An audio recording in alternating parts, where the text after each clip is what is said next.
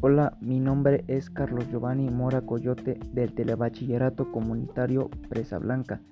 Hoy les hablaré sobre los virus están vivos, porque es interesante el tema, puesto que los virus no tienen células y no producen energía mediante la respiración, una definición clave de los organismos vivos, muchos científicos los excluyen de esta categoría. ¿Qué fue lo que más me gustó del tema?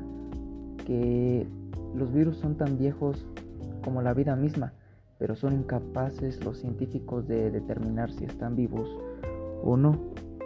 Me pareció curioso que cada día tocamos centenares de millones de ellos y que los virus no pueden considerarse seres vivos.